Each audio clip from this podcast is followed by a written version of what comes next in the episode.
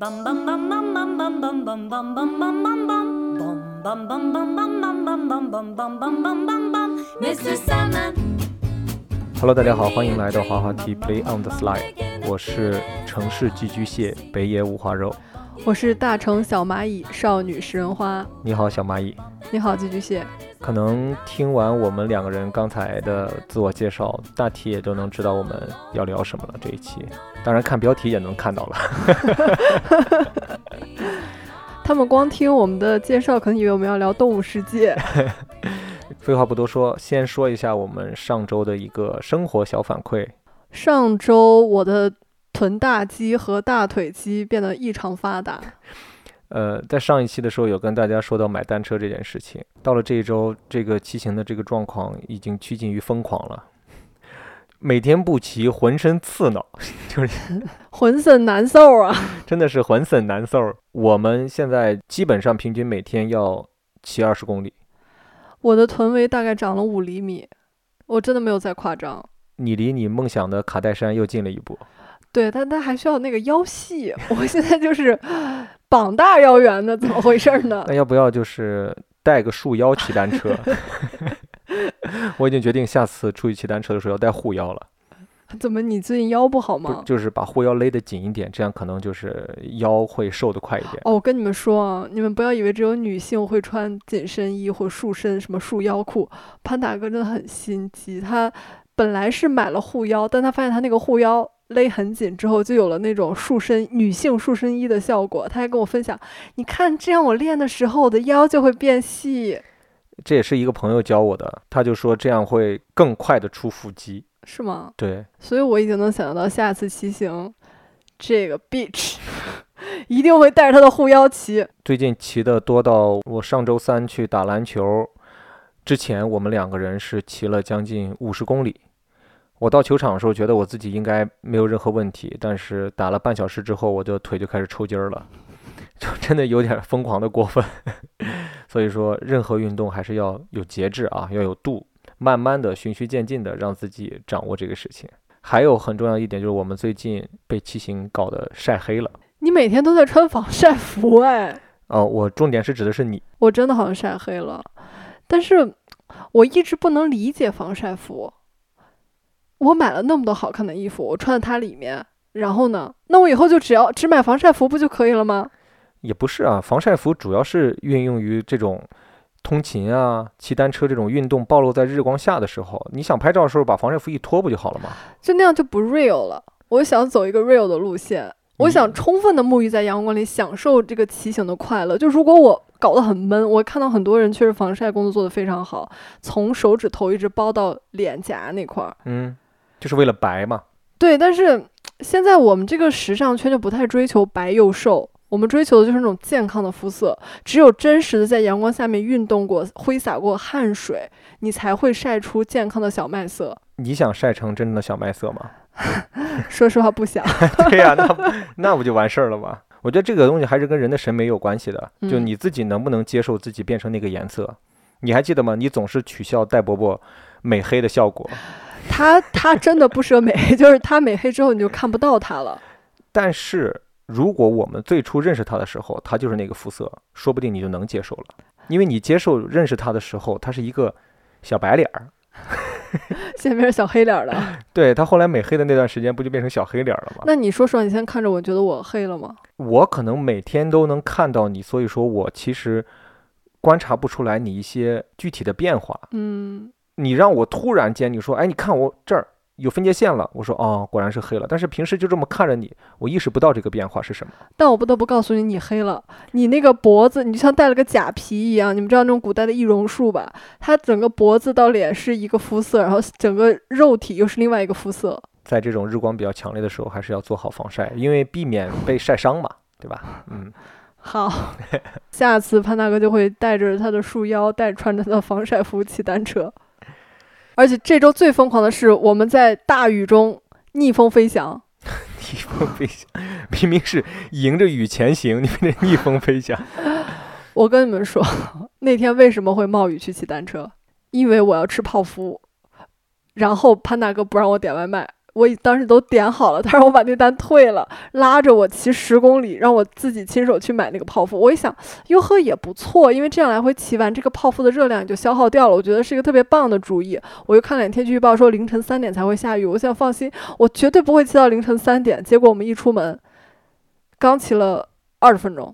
跟下暴雨，边下我边在后面骂娘，我真的有一瞬间有点 怪你，就我觉得这可能也是人自私的本性吧，就是想把这个错推到别人身上，就自己会好受一些。嗯，想说为什么让我退掉外卖？为什么不让那个外卖送到家里来，让我躺在床上舒舒服服吃我的泡芙？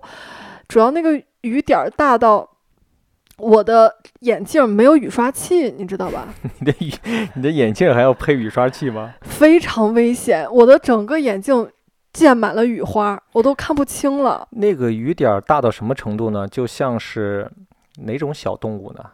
呃，灵长类的某种小动物，小猴子，就特别小那种小猴子的小手掌在不断的扇你的耳光，啪啪啪啪啪，就那种，或者是蜜袋鼯，哎，蜜袋鼯的手掌那么大的雨点儿。那个眼睛，我的眼睛都睁不开了，然后嘴里也都是水，我就像在洗脸一样，要眯着眼睛往外吐水，然后往前骑。但是我觉得这也是一个比较危险的行为。但是我觉得我这个温室里的花朵还是太温室了，因为我看了一下周围，还是有很多人在户外骑单车、骑电动车，因为工作或因为生活的原因，在外面行走着。所以我当时就觉得，说我为什么觉得我不行，我就。硬跟你骑，我是觉得作为一个以后想成为也不能叫专业吧，就是业余骑行人的我们而言的话，经历雨中骑行是必然的一个结果。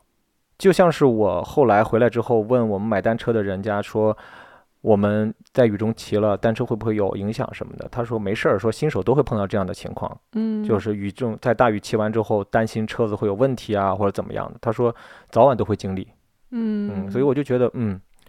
多了一个经历的这么一个机会吧，我觉得。而且骑完潘大哥说了一句话，说你今天又成长了一把。嗯，对。他还说了另外一句话，这场雨就是还我们那天没淋的雨的债。嗯，是。所以说出来骑总是要还的。我还想再分享一个事儿，我我你哎，感觉你这周没有什么要分享的呀？你不需要感觉我，你只需要感觉你自己就好了。我这周在看，呃，《基督山伯爵》，是哎，这本书是叫这名字吗？是。自己在看的书，怀疑自己是不是看了这本书。突然大脑空白。我如痴如醉，昨天看完了第一本，你们知道它真的很厚。天呐，我之前一直有个毛病，就是知道很多世界名著该看也好看，但是有一些大部头吧，就一直没有勇气去打开。或者说，总觉得我拥有了就等于我读了。我们的书架里边到现在为止还有很多没有打开的书。对，嗯。但是我昨天那个下午酣畅淋漓啊，就像在雨中骑行的感觉一样。怎么会写的这么好？我跟他就是相见恨晚，你知道吗？我都爱上基督山伯爵了。嗯。如果他跟我求婚，我甚至都可能答应。就是这这个书写的太好了。我看有个人评论说，大仲马养活了多少后面的网文作者。就是说，这本书是爽文的开山鼻祖，它真的是。嗯，小石后来已经进入到了一种非常高雅的一种状态，拿着书都是那种轻轻的夹在手臂下面，在屋子里边换房间、换位置看，然后还听莫扎特，喝下午茶，听莫扎特，看《基督山伯爵 》。天呐，那我不得不再跟你们分享一下，我懂莫扎特了，因为我们今天我们这周看了。也是标记了很久的电影《莫扎特传》。嗯，上学的时候老师就有要求我们看过，你记得吧？没印象了。我这个人就不太能记得住老师说的话。标记了很多很多年，终于在上周把它看完了。看完之后，就是虽然我小时候学过钢琴，也弹过巴赫什么的，我但是我真的不懂古典音乐，我听不懂，也没有耐心去感受它。一是在你教我用音乐去构建房间之后，其次就是我去感受音乐音符给我带来的不同的感觉，它给我带来了一个什么样的空间感，什么样的画面，我真实的去感受它。我天哪，我爱上莫扎特，我觉得他真的很厉害。就自此之后，可能我们家就洋溢着古典音乐的那种味道在房间里边。可能我跟小石见面的时候，我都会就是鞠躬而而亲吻他的手背。哎，其实我在这里也想问你们，你们是能边听音乐边看书的人吗？我发现我不行，我也不行。所以我在某一个时刻就觉得有点慌张，因为我又想听莫扎特，又想要看《基督山伯爵》，后来我不得不关掉了莫扎特，嗯，认真的看。我痴迷到什么程度啊？昨天晚上洗脸的时候，我要嗯找到相应的章节，然后听。就我不想要任何时间没有看它。今天早上起来我做早饭也是，在边刷碗边干嘛，就是我先听，然后就无缝衔接。然后我今天是边边看着那个《基督山伯爵》边吃的早饭。我们家的书虫诞生了。而且这本书也让我坚定了想说，我一定要去欧洲看一看，去感受一下不同的文化，那些国家在大仲马笔下，哪怕那个基督山那个岛那个小岛，我都想去看一下。哦，对，他说到莫扎特，我想起来前段时间有网友给我发信息，给我推荐了一个给植物听的一个歌单，我觉得也蛮有意思的。就是最近可能受音乐的熏陶也蛮多的，包括看月下呀，包括听莫扎特呀，包括听植物听的音乐，我发现音乐的魅力是很神奇的。那天嗯我们其实家里有朋友嘛，我打开那个给植物听的歌单，刚开始因为人刚进到家里边来，感觉还比较热络呀，就各自说着话，感觉很吵。后来有朋友就说，那我们把这个音乐关了吧，感觉它不太适合。但后来朋友一走之后，我们两个人突然就觉得，哎，是不是可以再把那个歌单打开再听一下？就发现还挺妙的，突然有一点不同的感觉。它真的是给植物听的。那个网友跟我说是给植物听的，我决定改天我们两人出门的时候，哎我把那个音乐放上，让植物在家里听。嗯，我过几天植物成精了，等我们回来的时候，可能植物坐在电脑前面在帮你剪片子。哇，那很棒哎！这周国家还发生了一件大事吧，算是。这件大事也是我们今天这个选题的灵感所在，也是影响着我们生活方方面面的一件事情。虽然影响不具体，但是却真的是在影响着。就是国家颁布了那个认房不认贷的那个通知，可能听到这儿会觉得跟我们这一期播客没太有太大的关系哈。但是其实那天我收到那个认房不认贷这个新闻的推送的时候，我第一感觉也觉得没什么，也觉得看一看就过去了吧。后来北京也确认了这个条款是能够去实现的，就在北京，无论你在别的城市有没有贷款，你都可以在北京按照首套房来买房了。当时我觉得，嗯，看一看这新闻就过去了。但是之后，突然我的一个朋友给我发了一个微信，他把我刚看完的这篇新闻又转发给了我。他什么话都没说，嗯但我我就懂他的意思，嗯，因为在之前我们见面的时候有一直在聊关于在北京买房的事情。嗯他也是刚刚，他其实是在这个条款颁布之前的时候买的房子嘛。哎，那我想我有好奇一件事，那他在之前买的能后面能按照这个改吗？呃，改是不能改，是从八月三十一号还是九月一号开始实行这个东西，在那之前的就不算。那他有没有在家气到捶墙？他没有，他就是钻了条款的空子。他买房子的时候其实是，嗯，北京买的这套房子是按照他媳妇儿的名字买的，哦，他媳妇儿名下没有贷款也没有房子嘛。确实就是这个东西，他在颁布之前是有人可以钻空子，嗯但是这不你就得多费点心，就是嗯去搞一七七八八的事情。他有嗯了这个，你就可以光明正大的直接去买了。对，我看到这个就是很高兴哎，嗯，虽然跟我们没有特别特别大的关系，但我会觉得啊，好像离我们想要的一些东西是不是更近了一步？对，但同时我有些担心，嗯，他说房市差成这样了吗？需要这样来卖房子吗？所以真的，后来我就就着这个新闻看了好多宏观调控啊，包括一些当下的商业的一些情况、经济的一些情况以后，还是对当下的这个国家的经济状况是有一些担心的。嗯所以更多的精力可能是放在我们两个人自己，而不是说在哪个城市买房子，而是说是怎样去实行一个我们想要的生活。嗯，这样一个议题上面来。所以说，也就是我们今天想聊的这个主题吧，关于在大城市生活的这些事情，我们是怎么看的？今天聊的这个跟大城市有关系的，跟年轻人到底要不要留在大城市，跟我们对于这么多年在一线城市生活和在二三线城市生活到底有什么感悟？其实我们在之前有一期直播的时候，有跟大家聊过我们要换城市生活这个事情。嗯，去年这个时候吧，对，就是为什么在今年又拿出来这一期聊，其实也是因为我们前段时间又再一次聊了一下我们两人关于生活的一些规划，嗯其中就包括我们到底要不要继续在这个城市生活下去，或者是哪怕在这个城市生活，我们要以一种什么样的生活方式嗯留在这儿？所以说这个问题，你看又持续讨论了快一年了，对吧？嗯，因为我今年确实能切实的感受到，人是流动的，人是一直在改变的。哪怕你在当下某个瞬间给到了自己一个答案，但是你可能会变。嗯所以，嗯，就是在这个去年聊完这个话题的过程中，会经常收到网友的评论，嗯，说不舍得什么我们离开，北京或者说，对对对对对，因为可能北京的网友多一些，我们线下活动的话，可能能参与的人更多一些。哦，但是之前我也收到一个网友的私信，他就是说他是在一个小城市生活，但是他特别喜欢看我们在北京的生活，嗯，就是他他担心我们去别的城市就就没这么精彩了，就变得跟他的生活太太像了，是不是？有可能吧。然后我其实也在那一刻意识到说，哦，原来可能真的是有些不不一样的。嗯，是，可能对于某一些没有在大城市生活过的人，看在大城市生活的这些博主的一些东西啊，或者怎么样的，可能是对于他们的生活的一种补充吧。我觉得，即便我们今天讨论出来一个答案，或明天讨论出一个答案，也不代表这个答案就定死的。我真的越来越感受到，就哪怕是在北京买了房子，嗯，也不一定代表我们就会以后的这一辈子都是在北京生活。这个世界上唯一不变的就是“变”这个字。我妈每天都在跟我说，人生如水，在不断的流淌。因为你最近在看《水浒传》嘛。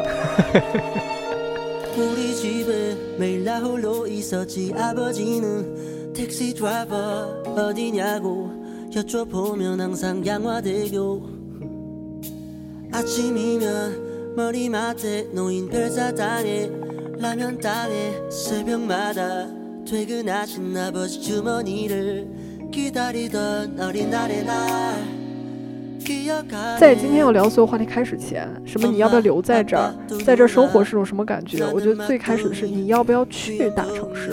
嗯因为前段时间我看到了一个新闻，而且我也有特别认真的看那个采访，有一个女孩儿， 呃，填志愿填了中戏，就是我们的母校，嗯呃，但是因为他的妈妈不愿意让他离开自己，不愿意让他去一个陌生的城市生活和学习，担心这样自己就抓不住孩子了，还是怎样？担心孩子会变坏吗？嗯还是担心孩子会离得太远？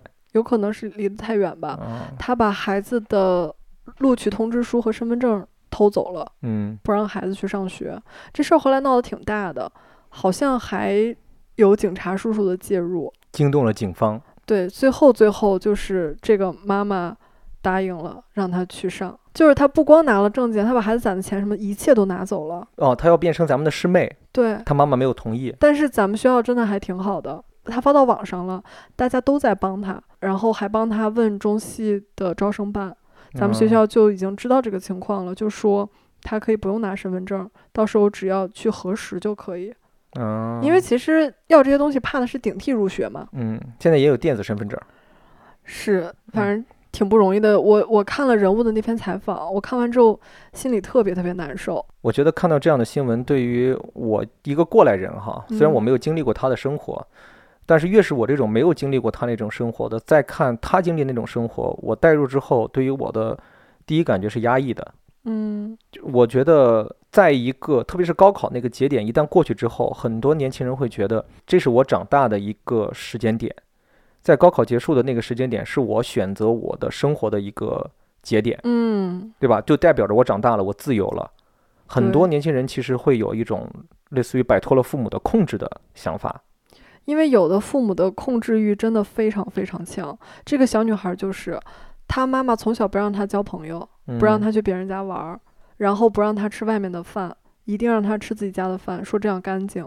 嗯，那他妈妈是不是有什么心理疾病、啊？他妈是有心理疾病的，就是他妈对他的控制已经可怕，已经到了可怕的地步了。而且他妈对他的规划就是，孩子就在省内读个大学，然后当医生还是哦当老师，就留在嗯身边，哪怕他能考到更好的大学都不行，就在他身边。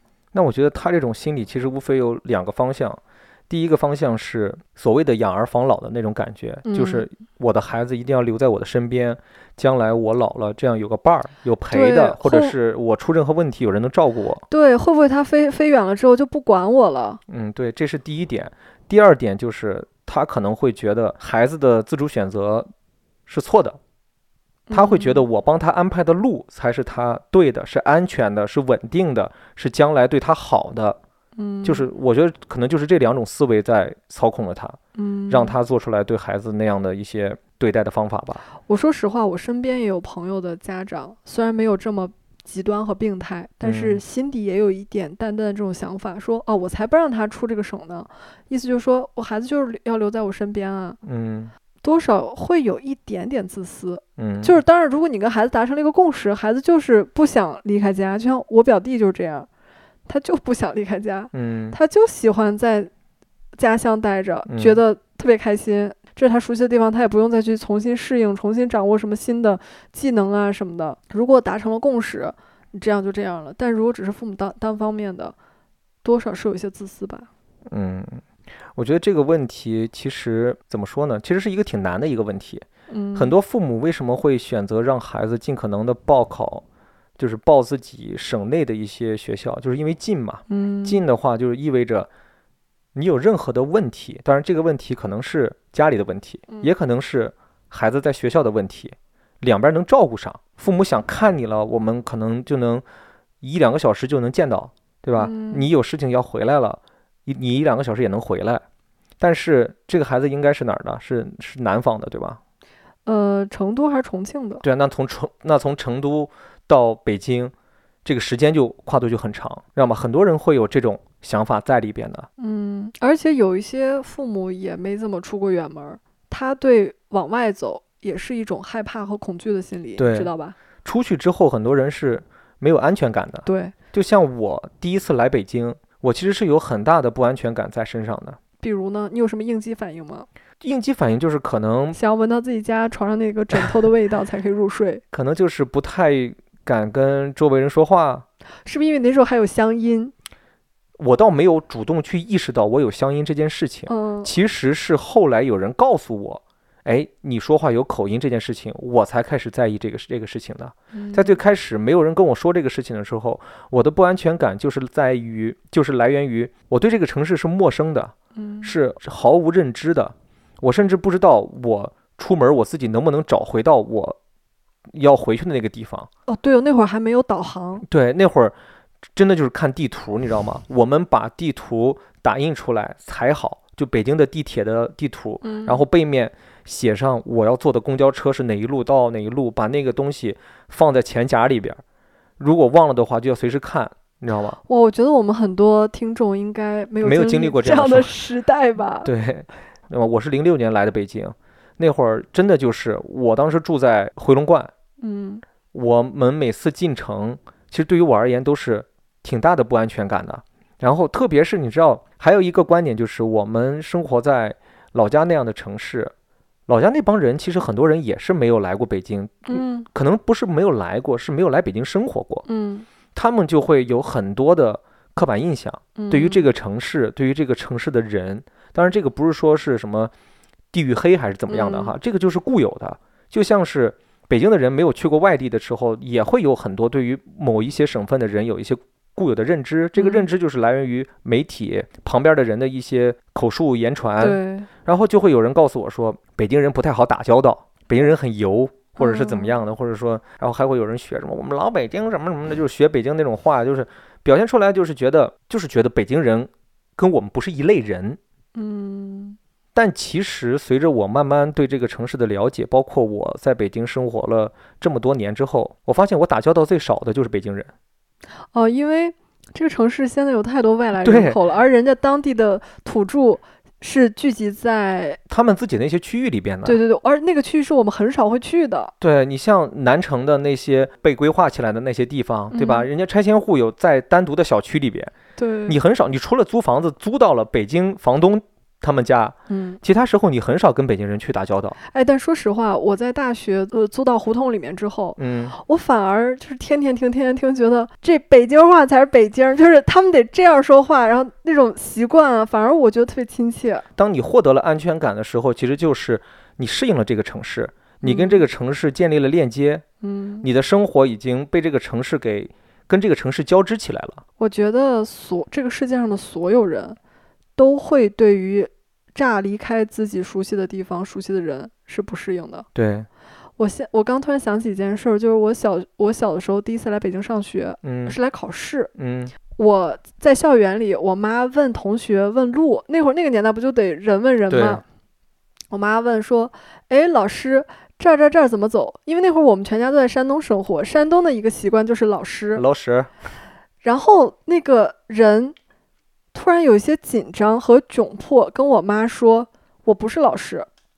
我是学生，”就这么一个小小的感觉，你能感受到他没有大到说文化的冲突，就是一些生活习惯和语言习惯这种细微的东西，都会让你有一瞬间觉得，会有一瞬间，绝对我妈会有那个瞬间缺失安全感。这就是我描述出来的我嗯们缺失安全感的那种感觉，包括我一个人来到北京，我妈给了我那么一笔钱，我揣在钱包里边儿，那么那么一笔也没有多少钱，就是两三千块钱吧。是不是有没有缝到那个内裤的里面？因为那个你们那个年代是会缝到内裤里面吧？我们是当时还没有高铁嘛，我们嗯坐绿皮火车来北京的时候，我是把那个钱缝在了衣服内兜里边儿，就贴身儿。晚上躺在卧铺上面的时候，就要穿着那件衣服睡觉，就是很担心嘛。当时就是嗯害怕，因为你不知道外面的世界是什么样子的。对，很多人就告诉你说，火车上小偷可多，然后一定要看好这个，一定要看好那个。一定，然后紧接着就是火车站小偷多。对，就然后什么，在北京不要去人多的地方，因为人多的地方小偷多、砸啊什么的，就很多这种东西，慢慢的对你的灌输，就是你会觉得原来安全感其实在还没到那个城市的时候，慢慢慢慢的就会在减少。嗯因为我们到这些城市来，我们到北京来，我们不是来旅游，我们是来将会在这个地方展开为期一段很长的一段生活。嗯，这跟那些来旅游的人的那种感觉还是不不一样的。对，还有一种不安全感，就是你会对当地的一些饮食的不适应，嗯，一些文化的不适应，还有一些 fancy 的城市给你的一种冲击感。我说真的，我刚来北京的时候，我在回龙观，嗯我没感受到北京和我家的区别，因为那会儿的回龙观就是个小乡镇的感觉嘛，嗯嗯，就是一些小区破破烂烂的，特别是我们还在回龙观的边儿上，离我们最近的那个有商业的地方是沙河，就是 是那种像农贸市场一样的地方，所以就会觉得没有太大区别。但是在第一个周末还是第二个周末，跟同学们一起进到城里边的时候，西单华威商场，就都不是华威商场，你进到西单的时候，因为嗯西单当时还有什么君悦百货，对对吧？就有很多高楼林立，然后呢琳琅满目的东西，然后有高档的牌子，然后有一些价格比较低的那些高档的牌子，在我生活那个城市是没有见过的。然后那些价格什么的都会让你产生一种，是我觉得感觉是一种生活上的一种冲击感吧。嗯，你会对这个当下的这些东西产生怀疑，怀疑的点是我能不能接受这样的生活，或者是我能不能适应成为这样的生活。你也你也会担心说会因为你的对大城市的一无所知被人嘲笑，肯定会啊，对，这个是绝对的。很多人可能听到你的口音之后，你会觉得他们会不会觉得我不是北京人而宰我？嗯就像游客被宰也是一个道一个道理的。你在这生活的时候，会不会被人笑话或者怎么样的？甚至是我来北京之后，可能得快一年的时候，我会刻意的把普通话的腔调往北京话的那个音上面去靠，好让有一些人可能会认为我不是外来人。嗯，而对我产生一些亲近也好，对我就不会宰我也好，或者是怎么样。我这种感觉，尤其是在出租车坐坐出租车的时候，嗯那个年代还没有网约车，嗯，然后你们也知道，拉出租的百分之八十的师傅百分之九十真的是都是北京人。对，那会儿又没有导航，你也不能知道他绕没绕路，所以你就想尽可能让他让他以为你对这个地方非常熟。嗯，就包括后来建立安全感这个事情，也是尽可能多的了解这个城市的地方，对这个城市赶紧要熟悉起来。这样的话，你走在你走在路上也好，坐出租车也好，你聊起来，你会觉得，哎，这个地方是哪儿哪儿哪，怎么怎么样，你会在心里边嗯对这个城市觉得，哦，我最起码我已经对这个城市已经熟了，我已经认识这个城城市了，这才是建立跟这个城市的连接的第一步，也是慢慢的开始有安全感的第一步。我第一次来北京，嗯坐我妈妈朋友的车，然后她完全不用看任何呃怎么说导航的那种东西，我就说一句非常天真的话，我说哇，你怎么能背过北京的路啊？北京这么大。然后他就笑了，他说你只要在这生活一年，你就会都知道。嗯而且我印象很深，就是我当时来北京上学，其实我们是一个封闭式的管理，嗯很难出去，出去也都是在中关村那附近。嗯我们熟的就是海淀那小片儿。嗯我以为北京就是那样的，我不知道北京还有胡同。嗯，然后在我军艺毕业准备去考中戏的时候，第一次去到胡同，我好失望。我想说这是什么地方？就是连你跨一个区，因为你不熟悉，你都会有一些小小的不适。嗯然后再加上上大学，我们去我们报了个英语班，在 CBD，我们完全没有认真去上那个英语班儿，每一次去就是去享受 CBD，说哇塞，北京还有这样的地方。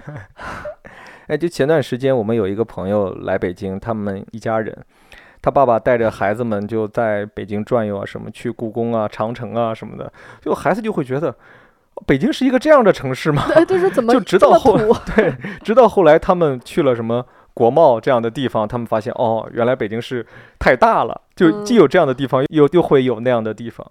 就那你刚开始来北京的时候，你是怎么认知这个大城市的呢？你对它有安全感吗？或者是你是怎么来跟它产生联系的呢？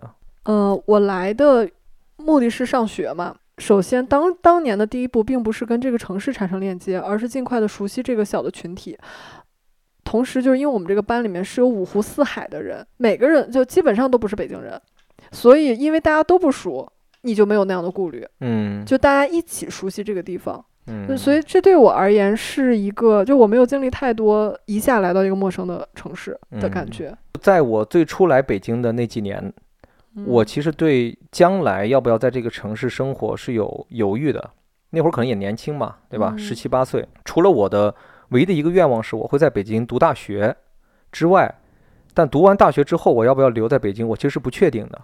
哦，你会想这么远啊？因为我当时有很多次，基本上放假就会回家，每次一回老家之后的那种瞬间，你会从一个感觉也不能说压力比较大吧，感觉生活节奏比较紧张的一个状态，一下子回到无所事事，每天就是吃喝玩乐，特别是身边有一帮特别熟的固定的朋友，嗯，然后每天过着洋洋洒洒的那种日子，你不会觉得对未来的生活的期盼是什么东西，然后反而到北京了之后，你就会思考的东西会更多。但你在北京待了一年之后，你再回去会发现自己好像不太能融入到当年那个小小团体了吗？刚回去的前几天会，但两三天喝两顿酒我就忘了。就就毕竟毕竟你们是从小一起长大的，对我适应环境还是挺快的，但嗯是慢慢的随着在北京生活的时间长了之后，你再回到家乡去的时候，特别是我的家乡那种三四线城市，嗯。再跟朋友们一起交流的时候，你会发现最大的差异是一种认知上的差异。嗯，对于当下的这个世界发生的各种各样的事情也好，嗯作为一个人本身，我们的生活该是一个什么样子的这些思考，嗯我觉得啊，我不是说我家乡那些朋友不好，可能他们绝大多数人没有往这个方面去思考过。就你们脑子里想的东西已经不一样了，对他们可能真的就每天想着，首先我怎么挣钱，嗯然后其次就是怎么玩儿。嗯，就在我家乡那个地方玩儿就完事儿了。前两天我看我们老家群里边儿他们去钓鱼，就一帮老爷们儿没事儿去钓钓鱼，然后隔三差五就喝喝酒。就是我没有说这种生活不好，嗯这是他们选择的一种生活。嗯但是对于我而言，我可能就会觉得，如果我过那样的生活，现在的我去过那样的生活，我可能短时间内也是难以去接受的。对我去年一心向往着田园生活，不是也跟你分享过吗？呃，我特别想逃离北京，特别想要去能让我很安逸的，不要有那么大压力的地方生活。我没考虑过云南啊，还是哪儿。但是在我们今年年初去云南、去昆明，呃，或者说其他下面几个小城市的时候，我突然发现那种闲适好像不是我想要的。嗯，把现在的我丢到那儿，我可能会急死。你们能懂吗？你当下会有那种感觉吗？我当下没有。不是不是，我我说你当时在那儿的时候，你幻想自己是如果留下来在那儿生活，你会有那种感觉吗？我产生那种感觉，其实是结束旅行回到北京之后，嗯，我再次去回想的时候，我觉得我可能挺难过那种生活的。我就发现我好像已经适应了被工作填满的这么一个状态。虽然我经常会在家床上蹬着腿儿闹脾气，说我恨工作，我讨厌工作，我这辈子最大愿望就是不工作。但是当我去了那儿，我突然意识到说，哦，人还是应该有个事儿做。嗯，特别是因为我们工作类型的问题吧，就嗯每个人的工作是不一样的。但是如果说我们两人是两个数字游民，嗯，我们可能会选择去那种地方。但是呢，可嗯能这个地方待个一个月，那个地方待个一个月，对吧？你不需要有具体的办公的地方，你的具体工作内容是一定要跟这个城市有关系的。嗯，对，我觉得我能去接受。但是我们现在因为工作的问题，我们工作的内容，我们需要在这样的城市待着，这个是一个我觉得是比较大的让我们留在这个城市的一个原因。嗯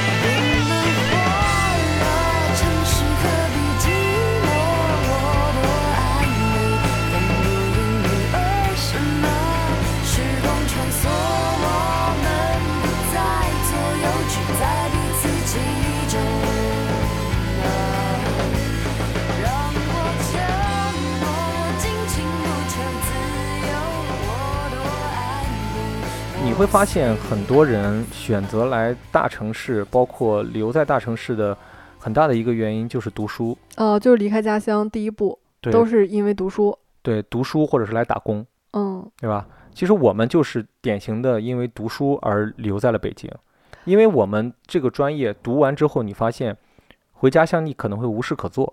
呃，确实文化产业这个东西，我们当时毕业的时候两人探讨研究，发现好像还真得就在北京。主要是那个年代，我们毕业是二零一三年，影视行业发展最好的时候就是在北京，北京市中心。对，那会儿所有的影视公司都在北京不断的萌发，所有的什么导演啊、演员啊怎么样的都在北京聚集着。连上海都不行，对，上海没有这样的合适的工作给我们。我记得很清楚，当时快要毕业的时候，我爸有不是有问过我嘛，倒是要留在哪儿或者怎么样，嗯。他甚至有考虑过是不是要找找人，拜托一下关系，让我去省台、山东嗯卫视这样的单位去工作。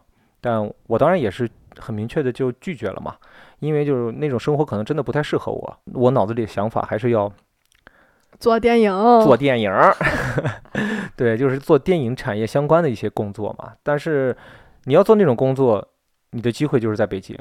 而且确实这个不是我们自己构想出来的。我们有同学回到老家，依然想坚持在呃影视行业工作，但他回家发现他能做的岗位少之又少。就是那种少，它是基于你没有办法参与到这个行业的一些核心的比较偏核心的一些内容上面来。就是核心的项目、核心的项目里核心的位置，你都不可能。特别是当时互联网还没有那么的发达，线上办公还没有那么的方便的时候，对，然后我记得我当时假期回陕西回西安，我能感受到那边儿基本上是没有什么相关的文化产业一说的。你前面说你其实，在刚来北京前两年就考虑过这个事儿，是你的未来会在这个城市继续，还是说回老家？就是少年时候的多愁善感。我不知道是我缺根筋还是怎么回事儿啊，我从来没考虑过这个问题。我今年是来北京的第二十年，整二十年。哇哦，那你一岁就来北京来？哦，那 可我才十八哎，我从来的那天就没想过我会留下还是走，你没有认真去思考过这个问题我。脑子里没有冒出这个问题。如果我冒出来，我肯定会跟我妈讨论，没准我们当时还在北京买房了呢。你可能是因为那会儿来的时候你年纪比较小，嗯，对，我来的时候都已经十七八岁了，你想想，你来的时候刚十二三岁我我十岁来的，啊，对啊，你想想你你十岁刚来那会儿的时候，你肯定不会想这么多嘛，那我为啥上大学也没想过这个问题呢？因为你已经习惯了嘛。对，我就没觉得我说会发生什么样的变化。对，因为你十岁来了，一直到你上大学，你已经习惯在这个城市待着了。而且我已经完全习惯我的生活方式，就是我在上学的时候来到这个城市，在假期的时候回到回到家乡那个城市，就是这对我而言已经变成我的生活了。我没有考虑过说，哦，这个会改变，嗯，我从来没有考虑过。对，而且在决定考大学、选择考什么样的大学的时候，我也没有纠结过是去什么城市，没有这个概念。嗯，幼小的我没有考虑过说这个城市的压力，这个城市，呃，我能不能留下来，有没有可能留下来？我当时没有想过这个问题。但是突然有一天，我在心底变成了默认，我不可能留下来，就是因为我开始接触到那些新闻，就说北京的房价非常高，嗯，北京的压力非常大，就是这个是不是我自己接触到的，呃，就是是新闻传递给我的，你知道吗？所以就这个东西莫名其妙就在我心里种了一个种子。我当时的心里就觉得说，哦，我不会留在这儿，因为这儿压力很大，房价很高。我想说，就是我根本没有自己的判断，告诉我的，给我洗脑的。就一开始我说我从来没有考虑过这个问题，但突然有一天我有了这个念头，嗯嗯，觉得我不可能留下来，嗯并不是我自己的判断。嗯我还没有找工作，我没有感受到这个城市是什么样的，我也没有体会到它的房价，因为我压根儿就没有看过房子，我怎么会知道它的房价呢？我所有的这些都是新闻告诉我的，哦，我就知道得我得出这个结论，这结论不是我自己得出来，是新闻告诉我的，我不嗯可能留下这个城市。大学的时候基本确定我要留在北京，就像我们刚才说的，因为工作的问题，我们的工作只能在北京实现我的梦想，但你没有往后考虑，对吧？这是第一点。第二点就是在毕业的那一刻，我觉得我们两个人其实都是偏向于要之后继续做影视行业，因为当时没有考过转行这件事情，嗯就是觉得这辈子要做影视了，所以说我就还是更加确认我们要留在北京，直到产生可能要换城市生活，反而是在做博主的这么两三年之后，在去年、前年的时候，我才产生这样的想法。真的，我刚刚突然对自己有个小观察，我是一个对未来没有任何规划和考虑的人。我刚突然发现了，你前面说过你已经考虑过这个问题了，在你嗯比较小的时候，嗯我比较小时候没有考虑过，然后紧接着就是我被人植入的一个观念，我不会留在这个城市，因为这个城市太贵了。嗯但是呢，我又没有考虑到以后，你懂吗？我没有考虑说以后我会买房在这儿还是怎么样，我只是过眼前的生活。我只要每个月赚够了房租和我足以支撑我活下来日常所需的钱的时候，我就特开心。我从来没有考虑过那个。为什么你刚刚说当博主之后考虑这个问题？我我说，哎，我突然一想说，哎，我好像也是。一是博主这个工作更自由，不像我们之前在影视行业，就说我们的限定就在北京嘛。对，其次就是我好像到了那个年纪，突然会考虑以后了。嗯我在跟你结婚之前，我觉得日子就会是我当下那个样子，嗯，会那样一直过下去。其实我们在考虑离开北京这件事情，并不是单纯觉得北京房价高啊，或者是怎么样的。嗯其实是觉得我们对这个环境好像已经熟悉到无法再产生一些新的东西，这是第一点。第二点是我们好像未来想要获得的一种生活上的一种方式也好，或者生活的一个路线也好，好像当下的北京其实是不太能够满足我们的那些想法的。包括我们想买比较大而又没有北京房价这么高的房子，在一个比较漂亮的地方，找一个气候也好一点，然后人待着又舒适一点的一个城市，好像北京也不能完全满足。我觉得关于离开北京这个事情的原因，是因为我们两个人对自己的生活方式上面的一个想法在慢慢的产生一些变化。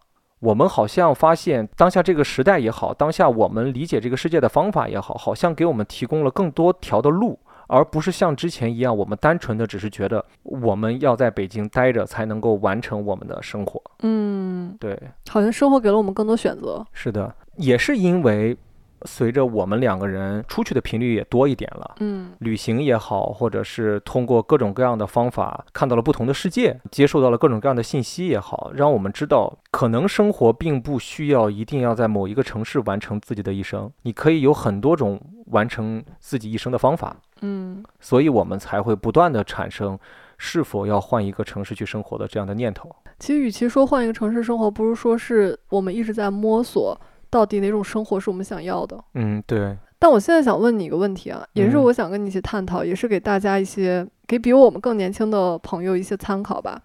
你觉得北京给你带来了什么？在这生活？我觉得北京给我带来了我现在生活的所有，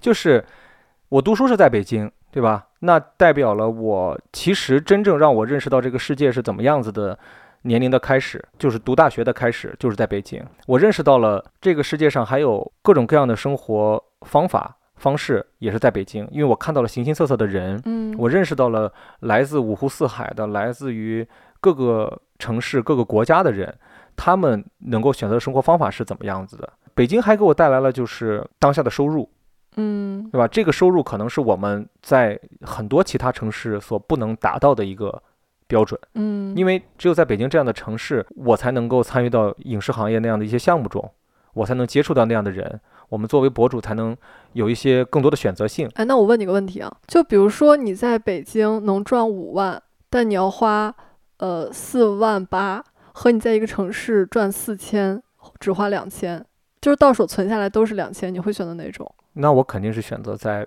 在北京啊，因为我可以哦玩的东西也多呀。是我在一个只能 收入有四千的城市，我玩什么呢？对这句话有没有耳熟？是我的表妹来北京说的。我的表妹就说北京可以花钱的地方真多，然后她要在老家赚钱来北京花。对啊，嗯，要不就你说到刚才说到玩这个事情，嗯我在北京很大的一部分认知是建立在玩上面的。嗯就我刚来北京的那几年，跟我的大哥带着我在北京也是各种各样的玩儿，去了很多我之前在我的认知里面都不存在的地方，嗯，故宫吗？就包括 KTV，包括夜店，包括一些好的一些餐厅，包括他带我去什么，就是我第一次参加公司团建。在两千零七年那会儿，我才十七岁还是十八岁啊？我是不是第一次听说“团建”这个词？对啊，，我当时才知道什么叫团建。嗯我我老家我爸爸他们的单位只会叫组织旅游，嗯从来没有人说过团建这个事情，我我当时就不太懂。后来当然团建慢慢的所有的公司都开始搞这一套了哈，但是当时的时候他却知道有团建这么东西，拉着公司单位的人，因为我算是个编外嘛，但是我半工半读嘛，他就带着我一起去什么青龙峡，去什么各种各样的地方玩儿，然后呢一起唱歌，一起喝酒，但是呢也会在这个过程中去讨论一些正事儿，包括明年的一些计划啊、一些分工啊，各种各样的，我就会觉得哦，原来大城市的人是这么思考问题的吗？我是一个从小受儒家教育长大的山东男孩儿，包括我的父母，他们都是体制内的工作，我看不到这样的生活的。嗯在我的认知里边，永远都是领导开会发言，说各种各样的东西给下面的人，下面的小领导在开小会，然后呢把这些东西按照上级领导传呃传达的这个内容，然后再传达下来，然后呢到我们身上还是做之前的工作。这是我感觉我父母他们在经历的生活。嗯就我从来没有认识到，哦，原来这个世界其实有很多种方法去工作、去生活。原来有人在咖啡馆就能把钱赚了。是啊，包括这也是来北京之后，他带着我去看到的各种各样的生活。他有一次给我介绍了一个大哥吧，算是带我们去一个局上。我其实当时是算是伺候局的小弟嘛，当时他也才三十多岁嘛。那个大哥是在北京没有办公的地方，他来北京每次都是住在北京最好的公寓。他那个公寓当时两千零几年的时候租，他的租金就已经是三四万一个月。嗯那大哥每次来就长租那一个房间，他不在，他可能半年不在北京，但是他也交着那个公寓的钱。后来他们说这些事情的时候，我就觉得我一脸诧异，嗯这样的生活在我生活的那个城市是不可能有的。嗯你首先就没有那么贵的公寓嘛，对吧？然后其次，怎么会有人交着半年的钱而不去住那个房子呢？就我觉得很神奇。后来，然后大哥说在北京也没有任何办公的地方，他告诉我他来北京的行程就是住到公寓里面来之后，然后就出去跟人见面，都是约在什么咖啡厅。然后约在对方的办公室，或者是找一个好的地方茶馆儿。当时我家那边也没有咖啡厅了，嗯对吧？北京还有那么多大大小小的咖啡厅，甚至他们还会约在使馆区老外开的咖啡厅。我当时都觉得很意外啊！我十七岁以前见过老外的次数，电视上居多，其次就是偶尔有那么一个两个外教出现在我的城市里边，我就会觉得很神奇。在一个遍地都是老外的地方，我还在老外开的咖啡馆里边跟一个大哥坐在那儿谈事情，这些东西对我的冲击力其实都是蛮大的。嗯然后那大哥就后来跟我在这说，说什么聊完之后他们就去喝酒啊。他说很多事情都是在酒桌上都谈成的，然后完事儿他就回公寓了。回到公寓之后，然后就这样反反复复在北京待个一个星期，他就把下一步的事情都谈完了，他就飞走了。我说你去哪儿？他说他可能去任何地方。我说啊，我说还能这样吗？他说对啊，他说我就是这么来挣钱的呀。然后我就知道，哦，原来这个世界上并不是坐在办公室里边工作才能够完成工作，才能够挣到钱。原来是有各种各样的生活的方法的。我说你那个公寓空着那半年，你不心疼吗？还是怎么样的？我以为你问他说你那公寓空那半年能让我住吗？我会有这样的想法，但我问不出口嘛。我会问他会不会浪费啊，或或者是怎么样的。他说无所谓。他说这个东西这半年的成本对于他来北京这七天而言，简直就是九牛一毛。他来北京这七天，可能一顿饭上谈成的生意的零头都比那个公寓的钱多。嗯就是人家就知道怎么去生活嘛，人家就知道怎么去工作。所以说来北京之后，很大的一点就是长了见识，是，对吧？而且我觉得这个长见识其实是方方面面的，一个是你接触到的人真的不一样。其次，我我怎么觉得我说完接下来的事儿，感觉要比你要窄一些呢？我包括我前段时间发微博，不就说你不会是觉得大城市的泡芙格外好吃吧？现在这些都是连锁了，连大董西安都有了。但是西安不是小城市哦，对，西安是大城市。对西安，并且对于当然它可能对于北京、北上广深而言不是那么大的城市，但是对于西北周边而言，它已经是很大的城市了。但即便如此哦，嗯，你去那儿能感受到一些东西还是滞后的，它比北京至少要晚四五年。比如说，西安没有特别特别好的艺术展。啊，就是我在同学聚会的时候，有从西安来的同学，嗯我们竟然都聊到了这个点上。啊，他说，西安的文化产业嗯，真的要滞后很多很多。有非常深厚的历史底蕴，对，但是当代艺术或者是当代艺术文化这块儿没有那么多。呃，你也可以这么说，就是接受一些新的东西，它会嗯稍微少一些。如果你想要看博物馆，它真的有非常非常棒的展，对，但你想要看当代艺术展，它稍微稍微的会欠一点儿。但是我，但是我那天又在想，为什么会变成这样？因为在曾经八十年代，嗯西安是整个中国文化蓬勃发展的一个重要的地方。嗯因为我就记得我听洪晃说，他每周末甚至都要坐飞机去西安，嗯，就为了见那帮艺术家。嗯，你想，如果说电影的话，那会儿西影厂是全国最厉害的，是所有那会儿中国最牛逼的电影都是西影西影厂做的。但为什么慢慢的就没有当年那么辉煌了呢？因为后来那帮艺术家们都来北京了嘛，对呀、就为什么？我就在想为什么呢？因为可能就是北京作为一个文化中心的一个功能嘛。嗯，随着改革开放之后，越来越多国外的东西来了之后，先到的是北京嘛。然后那帮哦艺术家们离着西安离北京那么远，他们可能要去接受那些比他们而言更新的东西，那更方便的途径就是离他们更近，那就是来北嗯京嘛。是这样的。对，所以我那天会发微博，我说北京让我特别留恋的一个东西就是它有很多很多特别好的展。对，这真的是那天那个朋友问咱们说你们离不开北京的原因是什么？我说它有很多展，他就想 你真的每天都会去看那些东西吗？但我发现，如果你观察一下你自己的生活，我们的生活里真的还有蛮多这样这样的我们不能说每天都会去吧，但是至少我们基本上每个月。对吧？对都会去看一次。你不会亲身去看，但是我们也会关注到这些东西。包括前两天我还在跟跟小石说，我说，哎，你看七九八又开新展了，我觉得这个哦展你想不想去看，或者怎么样？包括我手机公众号里边很多推送的也是跟艺术相关的一些事情。这个东西当然。我不排除一个原因是我们本身是学艺术影视或者是艺术这个行业的，然后其次就是确实是因为在北京这个东西多，对，因为我们去看展的时候，我们会发现很多来自各行各业的人都会去看，嗯，所以说就印证了，并不是我们去，就并不是学艺术的人才会去看艺术。还有什么北京带给你的东西吗？好的，你可以先主要说好的。我觉得北京还有一点带给我比较重要的，也可能是我当下生活中非常重要的一个点，就是它拓展了我的思维，也就是它让我想要获得的东西更多了。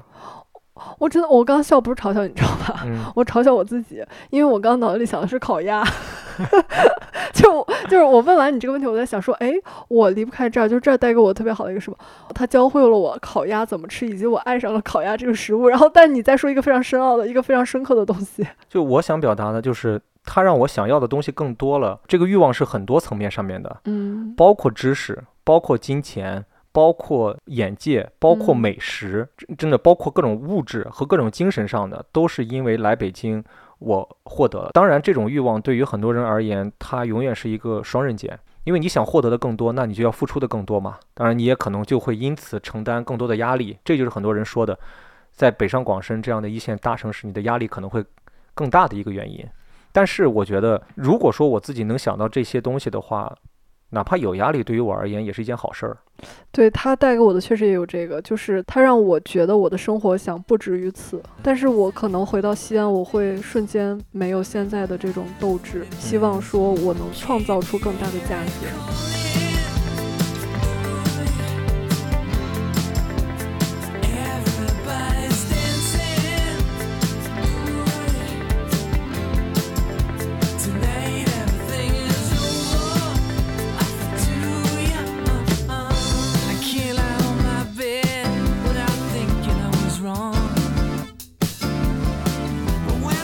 其实说到这儿，就可以回想一下我们在所谓的小城市吧，所谓的我生活的像三四线这样的城市，在那儿生活着的我的那些朋友们，他们的生活其实你会觉得他们幸福感是蛮高的。嗯，至少我们看到的他们的幸福感都是很高的。我在之前的时候，我跟你说，我不是有回家以后会犹豫嘛，会犹豫，会不适应。其实我也在思考，我们要不要，包括也不单单是我们，包括在读大学时候的我，要不要回到我的那个城市？因为熟悉，因为安定，因为幸福这些原因。嗯，但是最后对于我个人而言，他都没能战胜我刚才说的那些欲望。嗯因为有了解小石的朋友可能会知道，就是因为他小时候在济南长大，但是没长大就来北京了，然后在北京一待待了这么多年，可能他对北京的熟悉要远超于济南和西安。就远超于其他任何一个城市。对他可能没有过在小城市，包括像三四线城市这样生活的这种经历。哦，我有，我有。啊哎呦，怎么这么这么给我添砖加瓦呢？给我，给你戴高帽呢，我当然有，但嗯是我我确实回去会不习惯。嗯这也是我大学毕业之后再回去发现的一个事情。我并不是嫌弃或怎么样，我回去发现我爸妈一些朋友，比如跟他们聊聊天儿，或者过年回家亲戚们关心的东西，跟我真实的生活好像不太一样。我关心的东西他们并不关心，他们嗯关心的东西我也不关心，就是包括一些家长里短。我特别的不关心，但我知道那个也是生活的一部分。但是对于我个人而言，我习惯的或者说我喜欢的方式，是我留更多的时间给自己，我没有那么关心别人的生活。我可能比如说他们在聊八卦、聊同事或者亲戚又怎么样的时候，我希望我能安静的在房间看一个电影、看一本书，这个带给我的东西是更多的。嗯，我其实回想起来，我放假回家也好，产生的那种会在家乡留下来的那种感觉是如何产生的？怎么说呢？我觉得很多人会跟我是一样的。我刚来北京的时候，有人问过我说：“你的家乡是一个什么样的城市？”我想了很久，我其实当时有想了很久，怎么来形容我生活的那个城市。后来我的表达是，我从小长大的那个城市是一个我可能闭着眼睛从东头走到西头都不会迷路的地方。就城市太小，小到我逃课的路上去网吧的时候会被我三婶看到，而告诉我爸。就是你在路上走着都是熟人的感觉，哦，真的，你嗯回老家、走几步就有人叫你。对吧？嗯，在北京，在北京我们有时候也会遇到网友了。是，就我老家真的是，你去吃饭好像也就那么几家餐厅，熟到你只会想去那几个地方吃饭，甚至更多的时候你会不愿意出去吃饭，会在家里吃饭，因为父母每天都会给你做饭。嗯然后每天我都是会跟我们的那一帮哥们儿一起去台球厅，年轻的时候就去网吧，到了晚上就会一起烧烤、喝酒，好像生活就是在这样不断的重复。嗯但是这种生活对于年轻时候的我而言，为什么会产生一种跟大城市的碰撞？就是我当时在选择的一个点，就是我要不要选择这份儿安定，因为那份安定其实对我而言，我不得不说挺诱人的，嗯，因为它会真的是让你没有那么大的压力，让你会放下所有的防备，会让你觉得舒适。很多时候是一种舒适感，嗯你不用去思考未来的很多的事情，你只需要去做好眼前的那些事情就好了。就我们两个人在一起的时候探讨过，如果回到家乡会是一个怎么样子。我当时跟他说，我说我爸一定会给我安排一份工作。对吧？因为我嗯回家乡之后，我找工作，我自己去找，肯定没有我爸给我找一份工作来的好。嗯他一定会给我找一份收入看起来还可以，足够养活我们两个人，或者是养活我自己，或者怎么样的一份工作。他一定会给我买房子，嗯，因为我们家乡那个地方房价又不贵，他们肯定会做好准备给我在家乡买房子这个事情。我如果大学毕业了回去，他们一定会给我买车，所以说我就变成了在我老家有车有房的一个人。那我还有什么追求呢？我就是每天去完成我爸给我找的那份工作的工作内容，然后下班之后跟我的哥们儿们去玩儿。如果我们两人没能在一起的话，我肯定是在当地找一个女朋友，然后谈恋爱，然后结婚，然后生孩子。嗯，慢慢的变成我现在的这帮朋友们的样子，然后慢慢变成你爸爸。就我当然没有说这种生活是不好的，嗯，就还是说了，这种生活会给人一种极强的，也不能叫归属感吧，就是一种稳定感。对于我这种人，我的性格就是会丧失我的斗志，嗯会让我觉得世界不需要那么大，有这么大一片世界也挺好的。嗯但是就于我个人而言，我的性格是我想要我的世界无限大，我想要我的世界看到是更多的东西，这是我可能更加期盼的一种生活。所以最后我的选择是留在了大城市。那现在要说说北京的不好吗？所有事情都是有好有坏，嗯就哪怕说吃的，我觉得北京哦，我我真的不觉得北京是美食荒漠哈。首先，对，我们之前澄清过，为北京澄清过很多次，我们甚至还拍过《北京美食图鉴》这样的视频。因为北京特别好，或者说它一个优势的地方就在于，你能在北京吃到祖国大江南北最正宗的菜，因为它有驻京办，可能对于很多当地人啊，他们本地人而言，觉得没有那么的正宗。正宗，但是对于外地人而言，已经觉得真的非常正宗了。是的，但是同时你又不是那么容易吃到，怎么说？小巷子里一个夹缝里面的老店，嗯，那种特别有锅气的，就是如果每天朝九晚五，你能点到外卖就那么多。北京最多的老店都是北京当地的菜，卤煮，对，就是老北京人吃的那些东西。很多外地的朋友可能并不是那么容易能接受。其实年纪最长的那些外地的菜系的老店，也不过也就才可能从九几年或者是零几年开始的，那已经算是年份非常长的了。我印象很深的就是去年十一跟潘大哥回我家，然后有一天我爸妈就说晚上懒得做饭了，我们去旁边的小店儿随便吃一点。那个小店的稀饭煮的特别特别好喝，我爸我爸说，哎，比我们自己在家煮的还好喝，就是你能尝出来，它就是那种呃开了很多年老店的味道。嗯，然后他们简单喝一点粥，然后点几个小菜，夹着馍一吃，我瞬间觉得特别幸福。而这份幸福是在北京很难找到的。我们在北京很难说我们现在去楼下的某一家小店能吃的这么舒服，并且花这么少的钱，北京没有。我们曾经有过，就是在我们小街桥住的那个房子，曾经我们搬过去之后没有多久，我们的楼下正楼下哦开了一家包子店。当然了，这个做包子的大哥是承包了人家早餐那个时间。那家店本来是做撒的，沂蒙的一种，就沂蒙山区的一种小吃对。对对那大哥做的那个包子，就让我们找到了一点生活的感觉。对，就以至于我们两人当时哪怕熬了夜，第二天也要定好一早的闹钟下楼把包子买了，甚至我都会提前打电话给大哥预定好。真的最夸张，潘大哥每天晚上给给大哥发短信，那会儿还是对，说大哥明天给我留个什么什么馅儿的几个，韭菜鸡蛋的几个，什么肉的几个。对，一个月三十天，可能得有二十四五天是吃那家包子来当做早饭，就真的太好吃了，就让我们觉得就像是回到了老家那个粥的那种感觉。嗯，但是你看这个大城市的问题就出现了，这大哥后来他搬走了，嗯，就因为房租的问题，因为各种各样的问题，是的。他需要平衡的事情有很多，而影响到了我们的生活。而且我们在北京特别喜欢吃的一些小店，在这几年陆陆续续要么都关了，对，有的是就搬到很远的地方，我们不知道找不到了。对，有的是因为疫情，但是呢，还有很多不单单是因为疫情。是因为他们赚的盆满钵满，要回家盖楼。对我们曾经特别爱吃的另外一家包子，一家烟台大包，那个大哥就是在北京把钱赚够了，然后回老家了，自己盖楼去了，然后过上了幸福美满的生活。你看，其实他们那种人是有一种追溯自己的根源的那种感觉。嗯，他没有说你，你说他挣那么多钱，他在北京能买得起房子吗？他一定能买得起，他可能买了。但是他做的选择是他离开了北京生活，嗯，他选择了回了老家，回了烟台。所以其实这期我觉得我就是一个个例，我跟嗯大家特别不一样的点就是我没有一个叫做家乡的地方，所以你们也不用完全参考我哈，我的观点都是基于我个人的经历和生活经验而得出来的。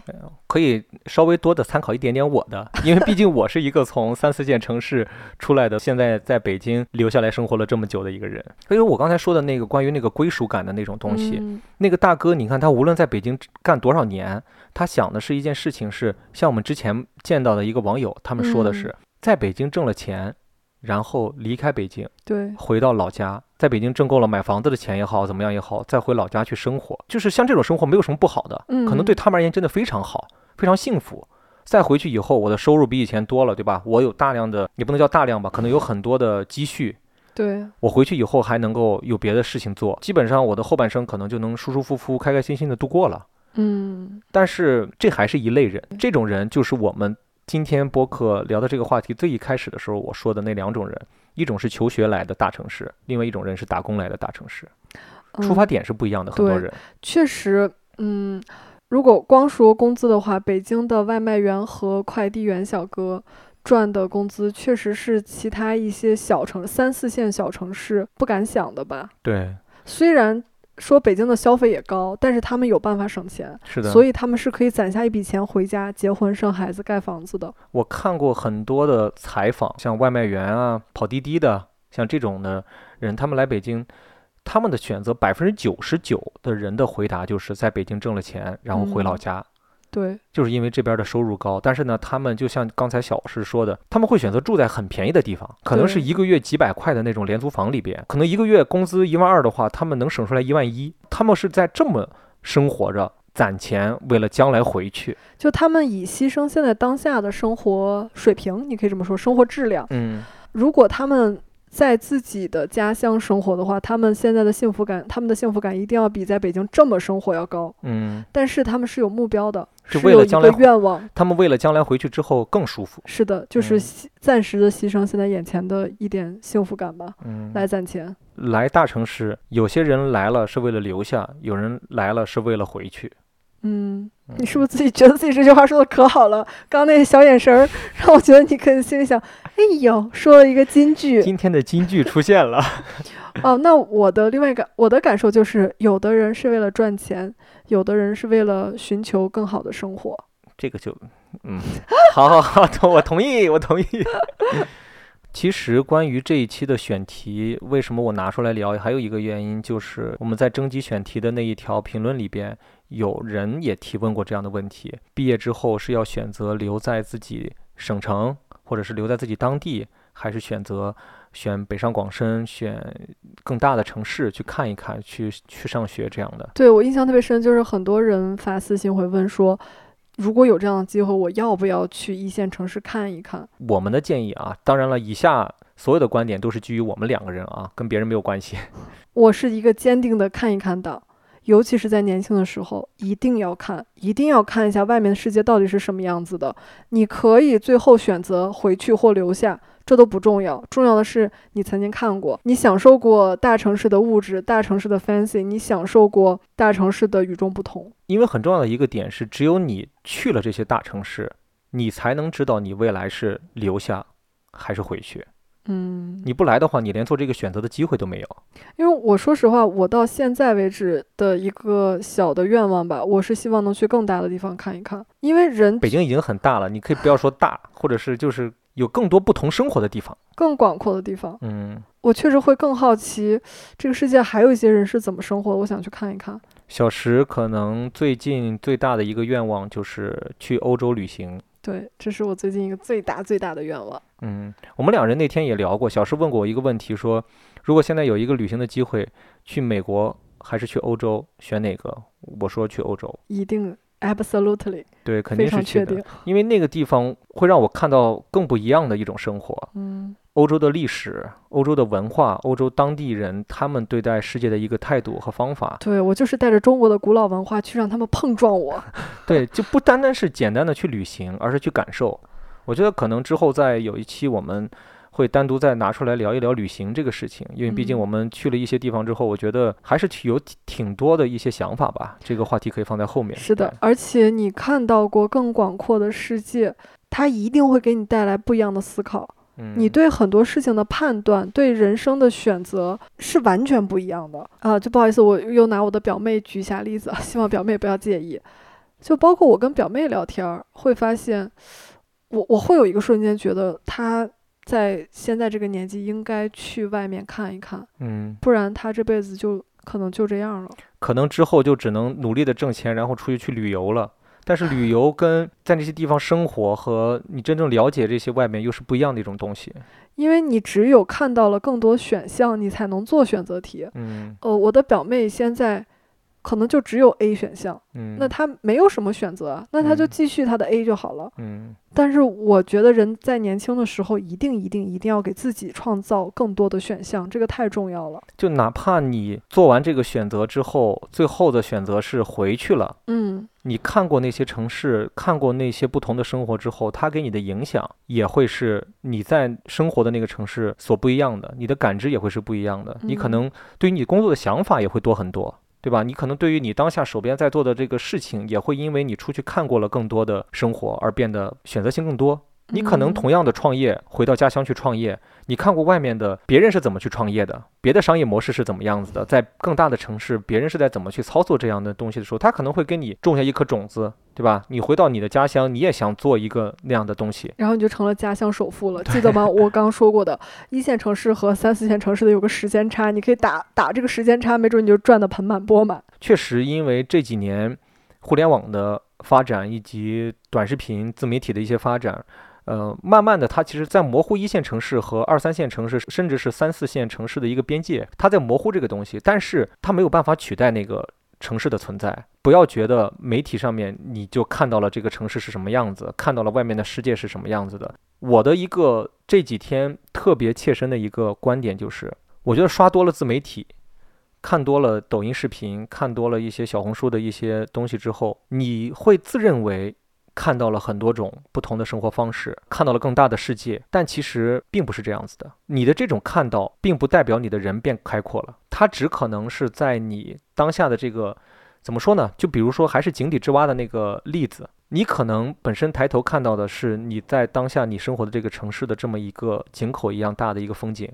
你不会想到井口之外还是什么样子的，但是短视频自媒体让你看到的这个东西，它不是拓展开了井口，而只是给你增加了一些想象。怎么今天就是在一个创造金句大赛，是不是？是不是刚又觉得这个还差差一点儿点儿意思？因为我看你眼睛没有亮光。没有，我我说的是很认真的一个事情。嗯包括我这两天，我前几天的时候在刷抖音视频的时候，看到有一些人旅行啊，包括一些怎么样，包括我们我给你看那个开房车的那个大哥，他怎么样的，你会有一种本能的一种想象，觉得我已经见过那个世界了，我也同等的经历过那些事情了。其实你没有，但其实完全不是，这其实是你在越看越窄，让你自己的思维变成了别人的思维方式，你在跟着别人走，而不是跟着你自己走，还是应该跳出这口井，去真正自己去看，而不是通过一个屏幕里的世界去看。所以你也是坚定的走出去的。嗯，对。我是坚定的走出去，我是那种你一旦有任何的机会的可能性，去到更大的城市，甚至是去到国外，怎么着也好，你就去，你一定要去。你不去看，你怎么知道生活的不一样是什么呢？你每天都在看着重复的生活，至少对于我而言，我会觉得生活会变得越来越乏味。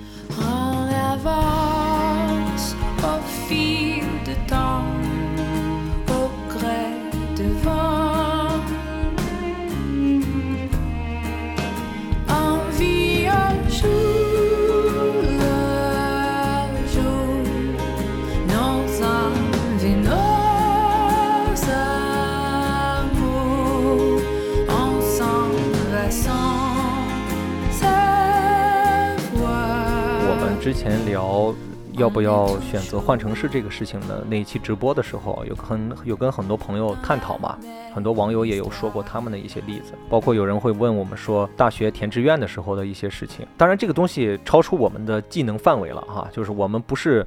填志愿的高手，我们不想因为这个事情而耽误任何人的前途。我只是想表达的是，如果说你的这个机会是让你去到，你比如说你生活在四线城市、三线城市，你可以去到省城去读大学，也可以去到更大的城市，比如说像北上广深、像西安、像一些特别发达的一些城市，去那些城市做选择的话，我觉得你首先是要去的。但是去到那个城市，并不代表着你就完成了看世界、完成了拓展自己的一个第一步，让自己变得更广阔，让自己的世界变得去更广阔，而是在于你去到大城市之后，这个大城市在各个方面给到你的一些机会。你不要天天闷在你的学校里边，很多学生也是这样啊，来了北京之后，可能大学四年都没怎么出去玩过。我觉得这样是不好的。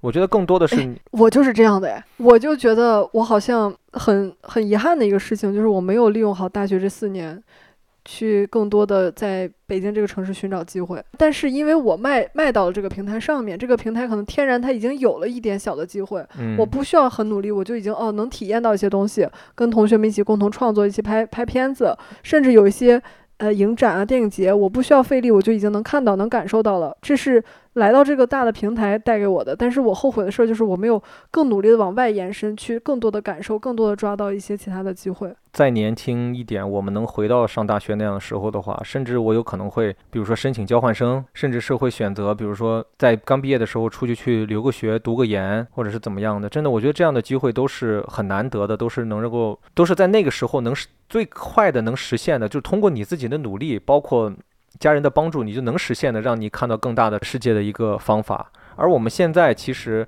就说回到今天这个点上的时候，我们现在想要看到更大的一些世界，到了这个年纪，我们的顾虑是更多的。哦，我刚刚就在想这个，你简直有读心术。我为什么我想鼓励大家说，趁年轻一定要多去体验，多去感受？因为我前面说了，你在不同的年龄，你的想法你真的是会变的。你到了三十岁之后，你会害怕变多，你的害怕变得多了，就是你说的顾虑变多了。我开始担心说。哎呀，再去一个新的环境，我会不会不适应？我还要再重新去适应它。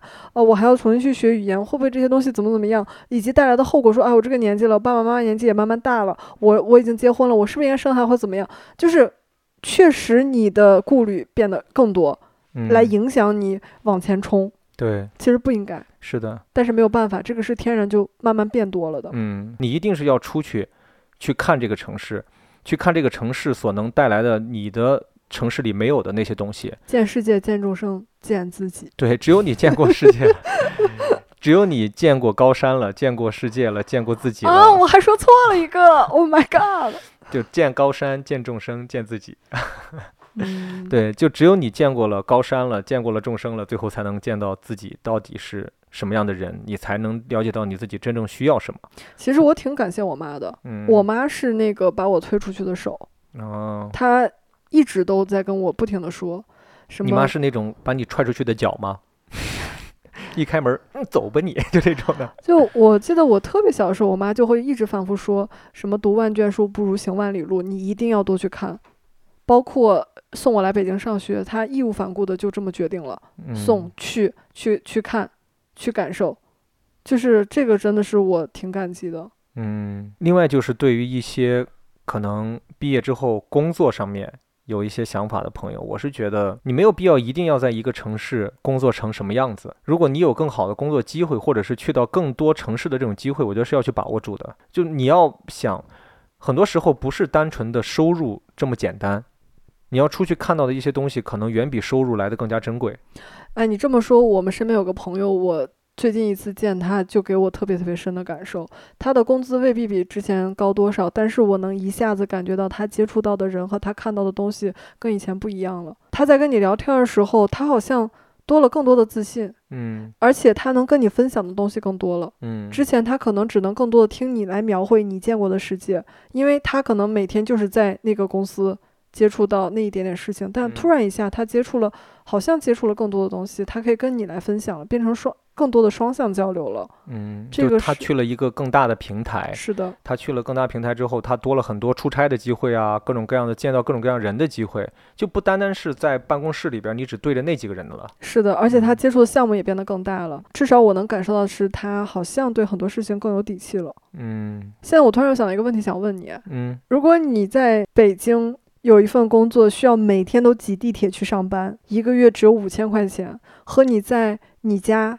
你老家非常轻松，你爸也给你买车喽，你就开着你的小轿车去，一个月四千块钱，你会选哪个？我会选择这个五千块钱的工资，先做一段时间。嗯，如果发现没有更多的选择了，我可能就会回去了。嗯，这个就是我刚才说的，我可以选择来更大的城市看一看嘛，然后最后选择回去嘛。至少要尝试。对啊，至少我尝试过了，我发现，嗯，可能确实北京不太适合我，大的城市没有那么适合我，我在这边获得不了什么更高的成就啦，对吧？我其次也没有获得那么多的收入，那我不如回去。但这个时候，你还是要挤地铁哦。嗯。但是你的工资涨到了一万五。嗯。那我会接着做这份一万五的工作，直到做到我发现这份一万五的工作也就这样了。那我可能会选择过另外的的生活。其实这一期的选题也是前两天的一个突然的有感而发，然后我们两人也是进行了一些小小的探讨，觉得哎，在北京生活了这么多年，觉得北京跟那个老家的那些城市或者是怎么样的有什么不一样啊？或者是我们两人在北京这么多年获得了一些什么，一些小小的感觉吧，然后跟大家分享了这一期的这个内容。就没有任何觉得小城市不好，的点，嗯只是就我们个人而言，我们做了一个对我们这么多年在大城市生活的一个分享。嗯对，最后还是希望无论你在大城市还是小城市去选择生活，开心是最重要的。好吧，那我们这一期的滑滑梯 Play on the Slide 就聊到这儿喽。有钱的捧个钱场，点个赞赏；没钱的捧个人场，点个小心心，点个评论，点个转发。我是城市寄居蟹，北野五花肉。我是什么来着？我是什么小蚂蚁？你是什么？什么小蚂蚁？我是 他就是只小蚂蚁。行吧，小蚂蚁跟大家说拜拜。拜拜。City of stars, just one thing everybody wants. There in the and through the smokescreen of the crowded restaurants, it's love. Yes, all we're looking for is love.